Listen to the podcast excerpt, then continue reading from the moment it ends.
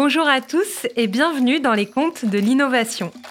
Pour ce premier épisode, je vous propose de plonger directement dans l'imaginaire. Nous allons ouvrir le grand livre de l'innovation avec Guy Aznar. Guy va nous faire découvrir le pouvoir des rêves dans la production d'idées. Vous écoutez Les contes de l'innovation, le podcast frais et innovant proposé par Myriagone Conseil. Qu'est-ce que les contes de l'innovation? C'est avant tout un voyage dans l'imaginaire des conteurs. Ces conteurs sont des entrepreneurs, des chercheurs, des responsables d'innovation. Ils sont ceux qui façonnent le monde de l'innovation. Au micro des contes, ils viennent raconter leur parcours d'une façon nouvelle.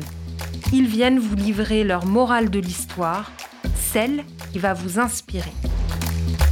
Pour ouvrir cette première saison du podcast des contes de l'innovation, j'ai le plaisir d'accueillir Guy Aznar. Bonjour Guy. Bonjour. Je suis ravie d'ouvrir le podcast à tes côtés. Guy, tu es l'un des précurseurs de la créativité en France et tu es d'ailleurs président d'honneur de Créa France. Tu as créé la première structure française de créativité. Et depuis, tu as écrit pas moins de huit ouvrages sur le sujet, et notamment un ouvrage pratique intitulé Sans technique pour trouver des idées. En t'intéressant aux mécanismes créatifs, tu as mis au point de nouvelles méthodes d'expression de l'imaginaire et d'émergence d'idées. Et tu es venu aujourd'hui au micro de Myriagone nous parler d'une de ces techniques, le rêve éveillé. Pour cela, tu vas nous raconter l'histoire d'une bande de copains et d'un toit caméléon. Guy, nous t'écoutons.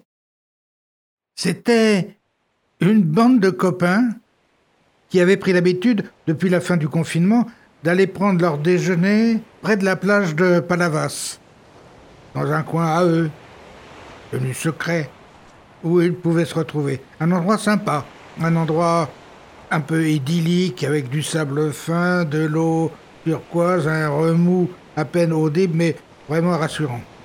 Dans cette bande de copains, on trouvait Aldo, Polo, Marion, Caroline.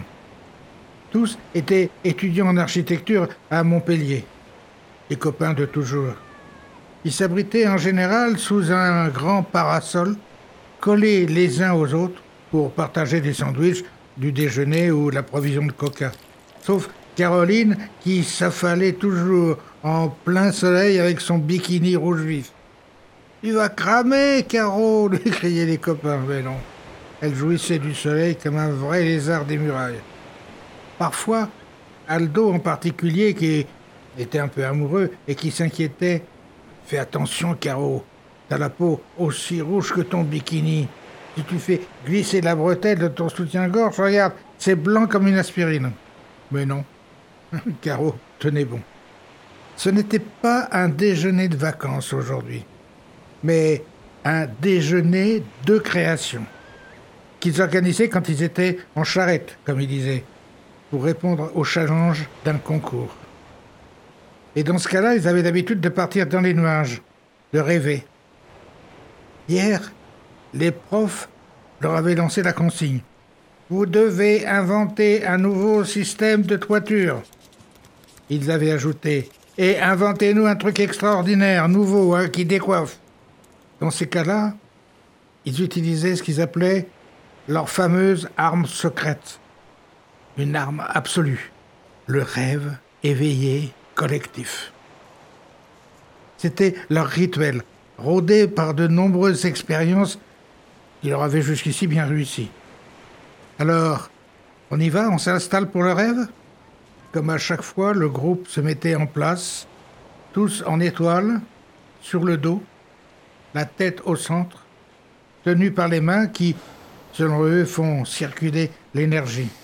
Quelques tours de piste pour se mettre en route, ils s'entraînent à associer des images fondues, enchaînées entre eux. Par exemple, je suis un petit vélo, il est rouge. Ah, je vois les pédales, le guidon. Il y a une pompe à vélo accrochée sous le siège, une petite sonnette, un enfant s'approche d'Y. Ça roule. Le moteur à imagination a l'air de marcher. On peut commencer. Allez, Régis, démarre. Enfonce-toi dans le sable, ferme tes yeux. Tu veux quelle musique pour commencer?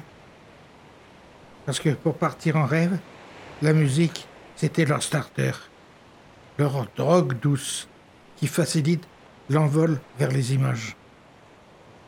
Pour commencer, j'ai envie d'une musique où les notes s'enchevêtrent un peu comme les tuiles d'un toit.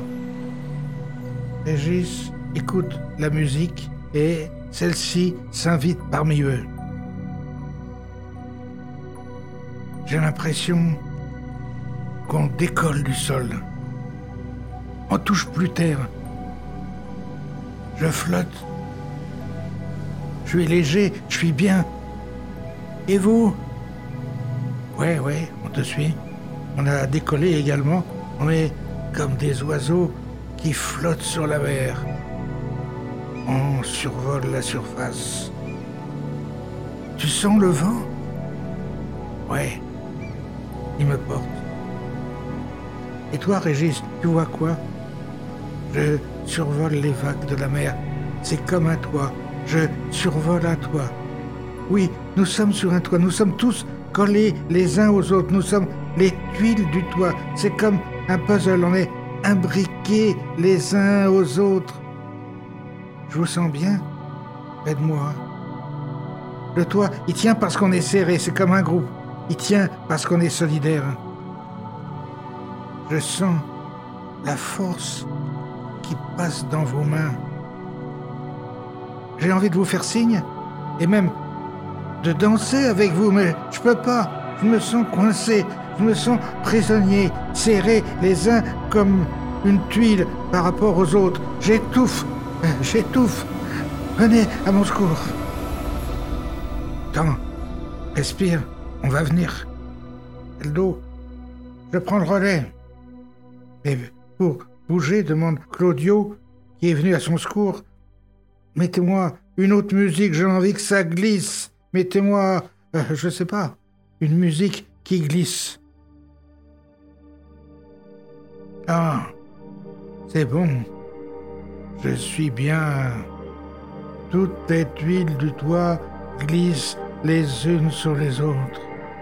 Ah, le toit s'étire, c'est un toit mobile. En fonction de la lumière, il s'agrandit ou se rétracte. Quand la musique glisse, le toit s'allonge, devient immense, il déborde sur la rue, il fait de l'ombre aux voisins. J'en vois qui viennent prendre un verre sous l'ombre du toit. J'entends leur verre qui teinte. C'est bizarre. Le toit, c'est devenu un toit parasol qui ressemble à un arbre exotique.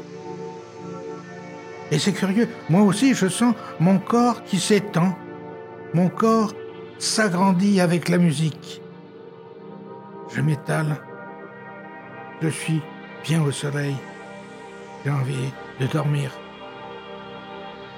À toi, Aldo, il faut le réveiller, sinon il va s'endormir pour de bon et on va tous dormir. Aldo prend le relais. D'accord, les amis. Mais alors, pour me réveiller, mettez-moi une musique qui secoue. J'ai envie d'une musique qui pulse, avec des passages forts et des passages très doux. J'ai envie de planer, trouvez-moi quelque chose qui bouge. Vas-y, tu peux partir. Allez, je prends mon élan. Je respire doucement. J'ai les yeux fermés, mais je vous devine près de moi. Je respire en fonction de la musique. Je suis parti. C'est génial, ta musique, je plane. J'ai envie de danser. Je touche plus le sol. Et tout d'un coup, devant mes yeux, je vois des ballons de couleurs qui volent autour de moi, qui se gonflent, qui se dégonflent. Les couleurs changent sans arrêt. C'est beau.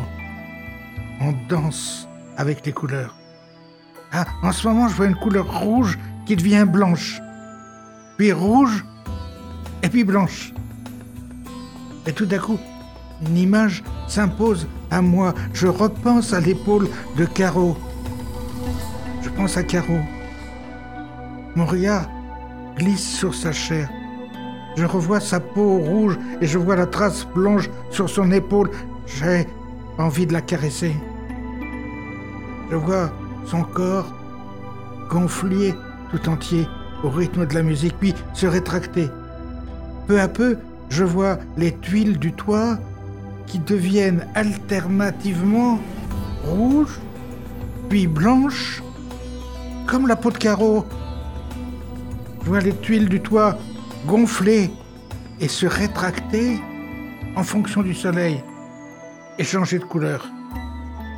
Les copains, je vois un toit caméléon. Dans mon rêve, il change de couleur avec la musique. Mais non, en fait, il change de couleur avec le soleil. C'est un toit magique. Arrêtez les copains, arrêtez, on tient une piste. Je sens que c'est une piste d'idées sérieuses. Ouvrez les yeux tout doucement, revenez dans la réalité, reprenez votre temps, soufflez. On se remet en position de travail. Je sens que dans notre rêve, on a trouvé un truc. On tient un truc. Il faut l'explorer maintenant. On travaille en commun. Voyons, explorons cette idée en commun. Un toit qui change de couleur avec le soleil. Pourquoi pas? Je, me demande s'il n'y a pas une piste pour notre sujet. Supposons que notre toit soit composé d'un matériau dans lequel il y aurait des modules, des petits modules pouvant changer de couleur à la chaleur. En pleine chaleur, les modules se dilateraient, deviendraient tout blancs, le toit deviendrait tout blanc et reflèterait la chaleur. À d'autres moments, les modules deviendraient tout noirs, et le toit serait isotherme, on aurait inventé un toit thermosensible. À ce moment-là, un cri jaillit de la bande des copains. Pas un cri de peur, mais un cri d'euphorie. Jamais leur technique n'avait si bien marché. Ouais, on tient un truc génial, on tient un coup de génie. Faut qu'on rentre tout de suite. Faut qu'on aille voir les profs. Les profs qui étaient au resto ont vu arriver une bande d'excités qui voulaient leur parler tout de suite. C'est urgent. L'idée n'était plus un rêve, elle allait devenir réalité. Le toit caméléon, le toit thermosensible, a séduit les industriels. Parmi eux, une grande entreprise les a contactés et leur a proposé aussitôt un budget de recherche. Du coup, Aldo, il a payé à Caro un super maillot de bain qui change de couleur, réversible. Il lui a proposé le mariage. Ils ont décidé qu'on ferait ça sur la plage, là où tout avait commencé l'autre jour. C'est aujourd'hui. Vous attendez les boutons de champagne? Merci beaucoup Guy de nous avoir fait voyager le temps de cet épisode dans l'imaginaire d'Aldo, dans l'imaginaire de Caro et des autres.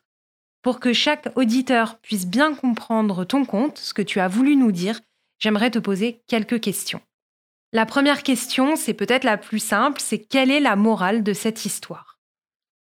L'idée principale, la morale de cette histoire, c'est que quand on voyage entre le rêve et la réalité, entre l'imaginaire et la réalité, c'est à ce moment-là qu'on produit des idées. Donc en fait, si je comprends bien, il y a quand même plusieurs leçons que l'on peut tirer de ce conte du toit caméléon. Si tu veux, il y en a surtout deux que je voudrais noter. La première, c'est que pour trouver des idées nouvelles, il ne faut pas hésiter, à certains moments, à partir dans le rêve, à sortir de la réalité, à se laisser aller. D'une manière générale, la naissance des idées, ça intervient quand on réalise une connexion entre l'imaginaire et les contraintes de la réalité. C'est une technique qui s'apprend dans les séminaires de formation. Alors la deuxième idée, si tu veux, la deuxième leçon, c'est que pour trouver des idées nouvelles, c'est mieux de travailler à plusieurs en équipe. C'est le groupe de créativité.